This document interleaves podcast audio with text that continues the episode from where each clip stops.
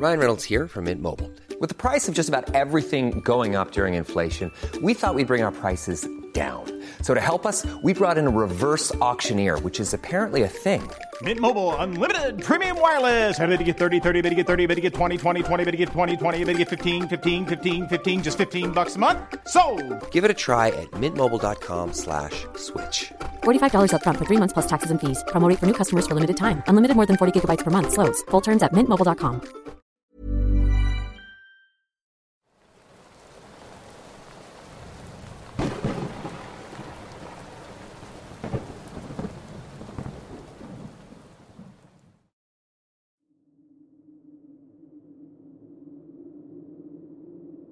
Soy de Guatemala, de un municipio que se llama Matitlán, en el cual viví en la misma casa por casi 22 años. Era de mi abuelo, quien murió en 2005. Aquí debo ir bastante atrás en el tiempo, cuando él era joven, para dar un contexto de lo que la casa era. Mi abuelo era de otro departamento, muy lejos de donde yo nací. En su juventud tuvo muchos problemas con sus padres, por lo cual decidió dejarlos e ir a probar suerte a otro lugar. También cabe recalcar que su familia era muy adinerada, por lo que apenas llegó a Matitlán compró una casa, propiedad de una señora que según cuentan los vecinos era una bruja blanca. Hacía curaciones y demás, pero su madre, quien también era bruja, practicaba otro tipo de brujería, más esotérica, hacía sacrificios en un lugar muy específico de la casa. Al comprarla, construyó sus primeros cuartos e hizo una división de los demás terrenos vacíos. Fue durante el proceso que se dio cuenta de que el lugar donde se llevaron a cabo los sacrificios resultó ser una tierra bastante fértil. No exagero al decir que si tirabas cualquier semilla, sin importar si la sembrabas bien o no, ésta crecía y daba fruto. Tiempo después de que mi abuelo se asentó, conoció la que hoy es mi abuela, era una mujer viuda con dos hijos que vivía en otro departamento muy lejos del de mi abuelo. Aún así se conocieron y prácticamente se la compró a mis bisabuelos. Cabe mencionar que la familia de mi abuela es de montaña. Ellos vivían muy adentro de una zona en la que hasta hace poco le hicieron un camino. Cuando no lo había, caminar era la única manera de llegar. Según cuentan mis tíos, los hijos de mi abuelo tenían que caminar hasta el fondo de un barranco e ir bajo un árbol de mangos que se encontraba ahí. Debían hacerlo al cumplir 15 años, y una vez en el lugar, tenían que bailar y cantar a las 12 de la mañana en círculos. Al hacerlo, el diablo se presentaba ante ellos ofreciéndoles un trato. Tenían que pelear con sus machetes, y si ganaban les concedería fuerza, dinero y la habilidad para defender sus tierras ante cualquier peligro sea de este mundo o no, ya que por la zona habitaban nahuales. Sin embargo, como era de esperarse, el diablo ganaba, siéndose el momento en el que les proponía un trato. Este consistía en que al tener su primogénito, tenía que ser varón e ir a bailar debajo del mismo árbol. Pero les dejaba en claro que si su primer hijo era mujer, su casa iba a ser maldecida y ellos morirían en miseria sufriendo enfermedades. Volviendo al tema, cuando mi abuelo se llevó a mi abuela a vivir a Matitlán, notó que era una mujer muy ruda con su hijo menor. Todo lo contrario con el mayor, a quien siempre le dio un trato especial que hasta la fecha continúa. Al tiempo, mi abuela resultó embarazada de la que hoy es mi madre. Cuentan mis tíos que el embarazo fue muy malo para ella. Además, nunca quiso a mi abuelo y tal vez por sugestiones o por alguna trauma en la niñez, solía ir con brujos y santeros. Al nacer mi madre, mi abuela se volvió muy paranoica, al punto en que cierto día que mi madre enfermó, creyó que le habían hecho brujería, por lo que fuera de llevarla al médico, llevó brujos a la casa a realizar trabajos. Durante esas visitas, ellos notaron cierta energía en el jardín, en el que tiempo atrás se realizaron sacrificios, y tomaron ese lugar para hacer sus trabajos y reuniones. Con el tiempo mi madre mejoró y se recompuso, pero nada fue igual. Los brujos que frecuentaban la casa le daban discos de esos grandes antiguos a mi abuela, para que los hiciera sonar a ciertas horas del día. Es por esto que mi madre fue creciendo en un ambiente lleno de visitas de estas personas extrañas, quienes además llevaban a mi abuela y a la vez a mi madre a lugares donde practicaban ocultismo, porque según mi abuela, mi madre tenía un embrujo. Por otro lado, mi abuelo era alguien de carácter reservado, disciplinado pero muy amoroso con mi madre. Sus hermanos fueron quienes se llevaron la peor parte, en especial el mediano, ya que como dije, el mayor era el consentido y protegido de la abuela. Con el tiempo mi abuelo emprendió un negocio de carne de cerdo. Mi madre era quien atendía el puesto que mi abuelo había comprado cuando recién llegó al municipio. Así pues, mi abuela cada vez más paranoica hizo que las peleas con mi abuelo fueran cada vez peor. Él nunca fue violento con ella, pero ella con él sí. Mi madre comenta que en varias ocasiones le aventaba cuchillos y al hermano de en medio también. La situación en la casa iba de mal en peor. Fue por ello que mi abuelo entró en un punto de enviciarse con la bebida, y muy en exceso, lo cual trajo situaciones aún más extrañas a la casa. Cada madrugada mi abuelo se sentaba junto a una mesita con la única iluminación de una vela, a la par de un vaso con licor. Acto seguido empezaba a platicar, según sus palabras, con el diablo. Mi abuela siempre lo tachó de loco, pero cierta noche en que mi madre se levantó en la madrugada, escuchó una voz que no era de mi abuelo, así que decidió levantarse e ir a ver. Al ver a mi abuelo sentado y hablando en medio de una habitación vacía, se dio cuenta de que la vela no tenía el color característico de la llama. Era más azulado. Prestó especial atención a la vela hasta que pudo ver una mano pasar por encima cada tanto, como si alguien estuviese jugando con la llama. Está de más decir que la mano no pertenecía al abuelo, pero aún sin poder reaccionar ante lo que veía, una voz grave hizo eco en la habitación. Dice que era una voz aterradora, pero con una forma de hablar educada, la cual respondía a las preguntas de mi abuelo.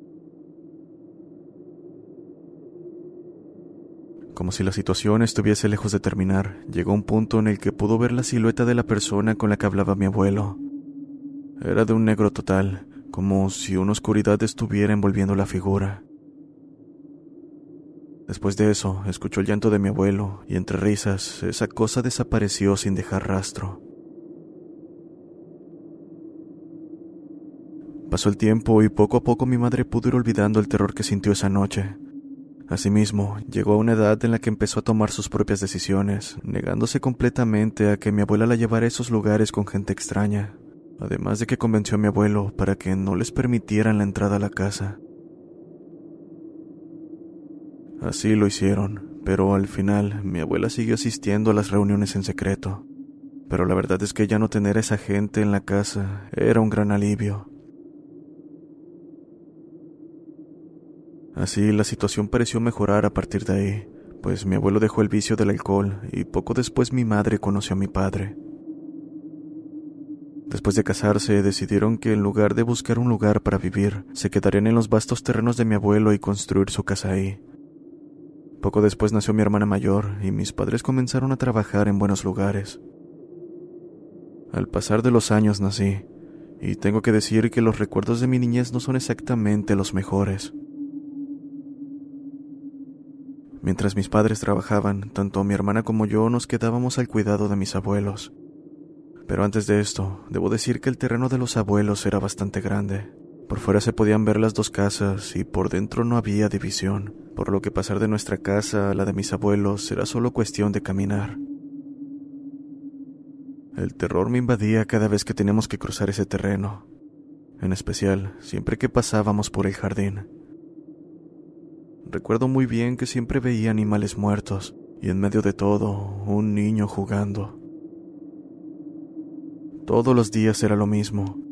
Llegó un punto en el que le pedí a mi madre entre lágrimas que no pasáramos por ahí, pero hasta la fecha ella cuenta que no había nada, que todo eso era por alguna pesadilla que tuve o algo así. Al final, cerrar los ojos cada que pasaba por ese lugar fue lo único que pude hacer. Aún así, la situación en la casa no era mejor. Todas las noches se podía escuchar cómo movían cosas, muebles muy pesados de un lado a otro, y también los pasos de un infante descalzo corriendo por la casa. Con el tiempo, mis padres empezaron a ir a una iglesia, más por mi madre, pues en este punto la relación entre ellos iba en declive. Mi padre tomaba demasiado y era violento con ella. Casi todas las noches era de escuchar peleas. Cuando los dos empezaron a ir a la iglesia, nos llegaron a llevar a mi hermana y a mí, cosa que a mi abuelo no le pareció, pues decía saber cosas sobre la iglesia cristiana y que niños como nosotros no teníamos que estar ahí. Sin más remedio, mis padres nos dejaron al cuidado de mis abuelos mientras ellos asistían. Mi abuela se dormía temprano, por lo que en su mayoría pasábamos el tiempo con mi abuelo. Recuerdo muy bien la primera vez que nos quedamos. Estaba jugando con mi hermana en el patio mientras mi abuelo nos veía desde su silla, cuando claramente escuché a mi madre llamarme por mi nombre. Mi hermana volteó al escucharla también, y a pesar de que era temprano nos levantamos para ir con ella. Pero apenas nos pusimos de pie, mi abuelo, con tono serio, dijo, No vayan. Mi mamá ya vino, abuelo, le dijimos pensando que no la había escuchado. No, eso no es su mamá. Después de decir eso, gritó el nombre de mi madre, cosa rara, pues mi abuelo nunca le gritó ni para llamarla. Así, esperó un par de segundos y nos dijo, Sigan jugando, pero si vuelven a escuchar que les hablan no vayan. No pude evitar sentir escalofríos al escuchar al abuelo. En otra ocasión que mi abuelo estaba cuidando a mi hermana porque tenía fiebre, estando solo en el patio escuché la voz de mi madre. Por dentro sentí mucho miedo, pero decidí ir a ver quién era. Crucé el jardín hasta llegar a mi casa. Las puertas de los cuartos estaban cerradas, pero extrañamente podía oler el perfume de mi madre como si ella estuviera ahí, aunque por más que busqué no pude encontrarla. Pasaron los años y en cierto punto podría decirse que nos acostumbramos a estos eventos. En ese entonces el abuelo enfermó y lamentablemente falleció después de una larga batalla contra su enfermedad. Por cierto, en cuanto a mis abuelos paternos, sí recibíamos When you're ready to pop the question, the last thing you want to do is second guess the ring. At Bluenile.com, you can design a one of a kind ring with the ease and convenience of shopping online. Choose your diamond and setting. When you find the one, you'll get it delivered right to your door. Go to Bluenile.com and use promo code LISTEN to get $50 off your purchase of $500 or more. That's code LISTEN at Bluenile.com for $50 off your purchase. Bluenile.com code LISTEN. Millions of people have lost weight with personalized plans from Noom, like Evan, who can't stand salads and still lost 50 pounds. Salads, generally, for most people, are the easy button, right? For me, that wasn't an option. I never really was a salad guy. That's just not who I am. But Noom worked for me. Get your personalized plan today at Noom.com. Real Noom user compensated to provide their story. In four weeks, the typical Noom user can expect to lose one to two pounds per week. Individual results may vary. visitas de ellos, pero de doctor, como decían. Solo llegaban, saludaban y en un par de horas se habían ido. Es por esto que nunca fui muy apegado a la familia de mi papá y tampoco mi hermana. Pero bueno, con el fallecimiento del abuelo, algo en la casa pareció ponerse más violento. Recuerdo que cuando mi madre no estaba, podía escuchar cómo intentaban abrir las puertas, cómo tocaban las paredes y cómo alguien caminaba en el techo. En más de una ocasión llegamos a despertarnos a medio de la noche por el sonido de vidrios quebrándose. Pero al ir a la cocina, lugar de donde provenía todo, no había nada más que completo silencio y todo en su lugar. También, el niño que siempre escuchaba correr por la casa, ahora se escuchaba cómo jugaba con mis juguetes. En aquel entonces tenía un camión tamaño escala que hacía ruido de motor cada vez que lo movía a buena velocidad, y sabía que el niño lo estaba moviendo cuando escuchaba su característico sonido. Una noche que justo había dejado ese camión afuera de la casa, escuché el mismo ruido, a la par de un niño correr descalzo. Por el miedo, lo único que hice fue taparme de pies a cabeza y empezar a llorar. Mi hermana, que dormía en una cama junto a la mía, me preguntó si ese era mi juguete. Yo solo pude decirle que sí mientras sentía cada vez más miedo. Debido a estos eventos decidimos ir a la iglesia con mis padres, quienes se habían convertido en misioneros y con el tiempo pastores de una iglesia. Yo tocaba en el grupo, y la verdad es que estaba muy metido en eso. Así, poco tardamos en acostumbrarnos mi hermana y yo a los ruidos en casa. También al hecho de que nuestros padres no nos creían a pesar de que en algunas ocasiones escuchaban lo mismo. No fue hasta una noche lluviosa que mi padre experimentó el verdadero terror. Mis papás recién acababan de construir un cuarto en el fondo de la casa, por lo que quedaba una especie de patio pequeño entre este último cuarto y el resto de la casa donde nos quedábamos mi hermana y yo. A pesar de que parecía que el cielo se caería por la lluvia, la noche fue relativamente tranquila. Por primera vez no se escuchaban ruidos y pude conciliar el sueño pronto. Sin embargo, Desperté de un brinco al sentir una presencia muy horrible. En ese momento el cuarto se puso frío y algo se sentó en mi cama. Lo único que pude hacer fue ponerme a orar con los ojos cerrados, y no fue hasta que la pesadez desapareció que los abrí. La lluvia paró a los pocos minutos, dejando un silencio que pronto fue interrumpido por el sonido de alguien jugando en los charcos del patio. No necesité pensar en el asunto. Desde el primer momento supe que se trataba del niño que parecía no querer dejarnos en paz. Pero estaba fuera, y de alguna manera pude volver a dormir. Por la mañana, todos nos percatamos de que mi padre estaba muy mal. No quería hablar y parecía no haber dormido. Después de insistir, dijo que por la noche había escuchado a alguien correr y jugar con los charcos en el patio. Pensando que tal vez era yo, se levantó muy enojado, encendió la luz y al abrir la puerta no vio nada. Sin embargo, pudo ver los charcos salpicar, como si alguien estuviese jugando, solo que frente a él no había nadie. Intentó desesperadamente entrar a la otra parte de la casa, pero como siempre cerrábamos en la noche no pudo hacerlo, quedándole como única opción regresar al cuarto. Es así que pasó la noche sin poder dormir. Al escuchar a mi padre decir eso con tanto miedo, me armé de valor y le conté todo lo que pasaba en la casa y no habían querido creerme, remontando hasta las primeras veces que vi al infante jugar sobre los cadáveres de animales, hasta los eventos más recientes. Pero eso no pareció arreglar nada, ya que después de que mi padre pasó por eso, se alejó de la iglesia retomando el vicio del alcohol. Por si eso fuera poco, la situación económica en la familia empeoró Dado que mi padre no trabajaba, la única que proporcionaba el sustento era mi madre. Al no alcanzar, mi hermana y yo nos vimos obligados a trabajar para ayudar en lo que se necesitase. Fue durante esa etapa de mi vida que también me alejé de la iglesia y empecé a investigar sobre el ocultismo, satanismo, etc. Gracias a ello supe que el niño que habitaba la casa era un ser que se alimentaba de energía negativa.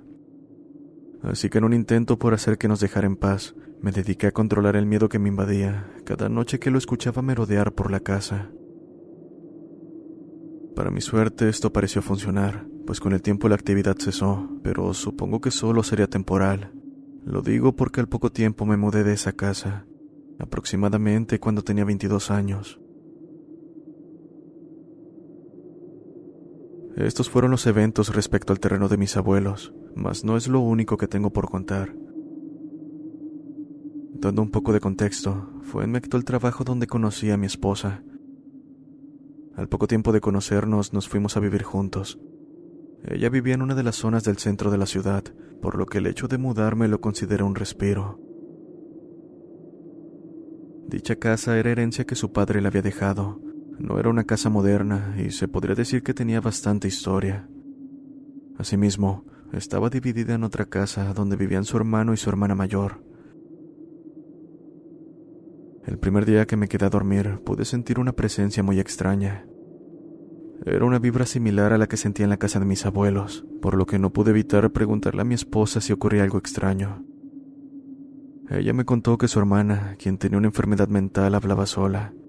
Algo triste pero no extraño, de no ser porque en más de una ocasión escucharon a alguien responderle. En otras ocasiones, ella simplemente gritaba y lloraba, diciendo que la estaba golpeando.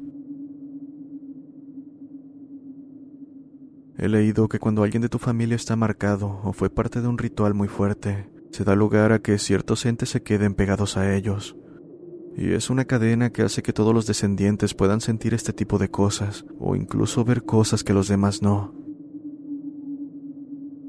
Supuse que era mi caso, pues la historia de mi familia materna y paterna está envuelta en un misterio que no podría soportar si llegase a conocerlo.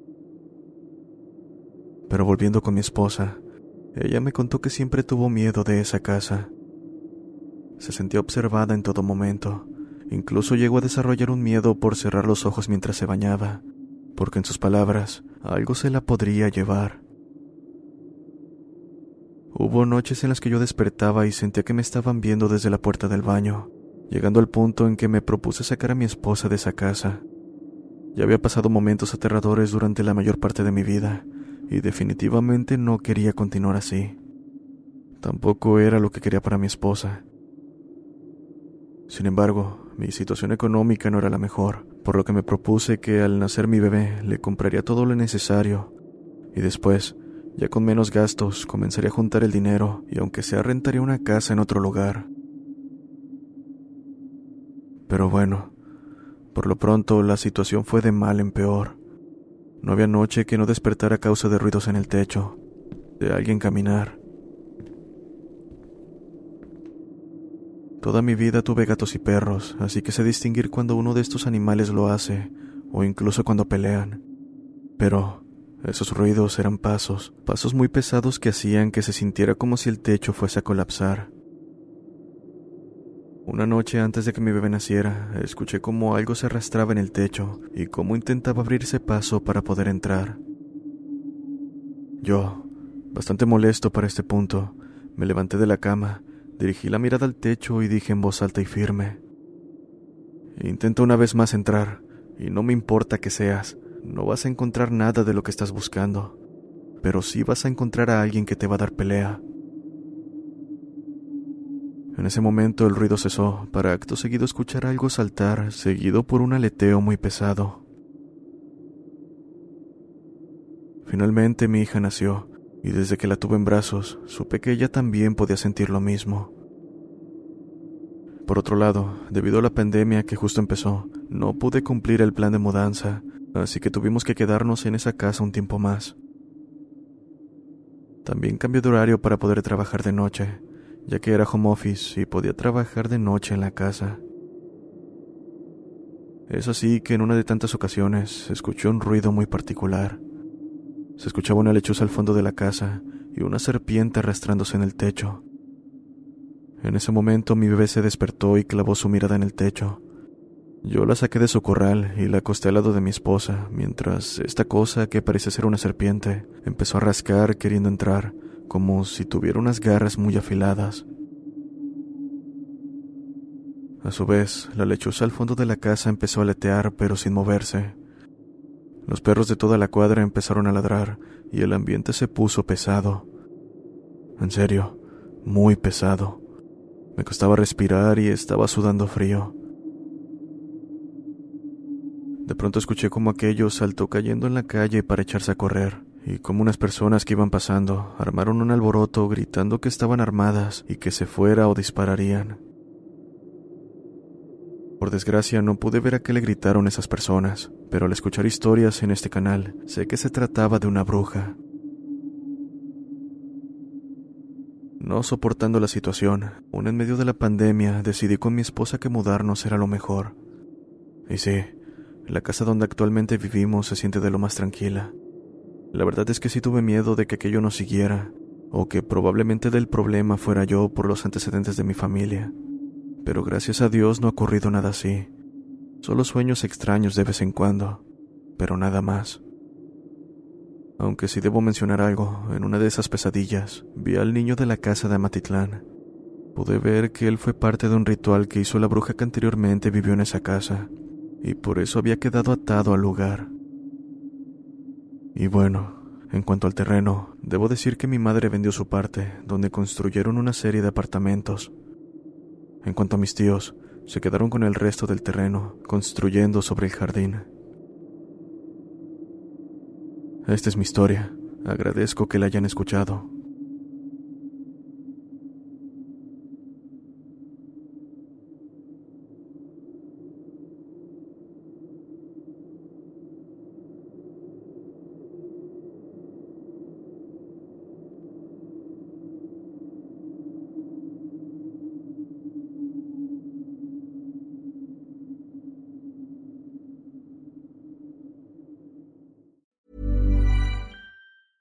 Hey, folks, I'm Mark Marin from the WTF Podcast, and this episode is brought to you by Kleenex Ultra Soft Tissues, your ally to help tackle your allergy symptoms this season. I love the change of seasons, but nobody loves pollen and all those other things floating in the air that make you sneeze during this nice weather. Kleenex Ultra Soft Tissues are hypoallergenic and allergist approved, so fight back against watery eyes and runny noses without worrying about irritating your skin. For this allergy season, grab Kleenex and face allergies head on.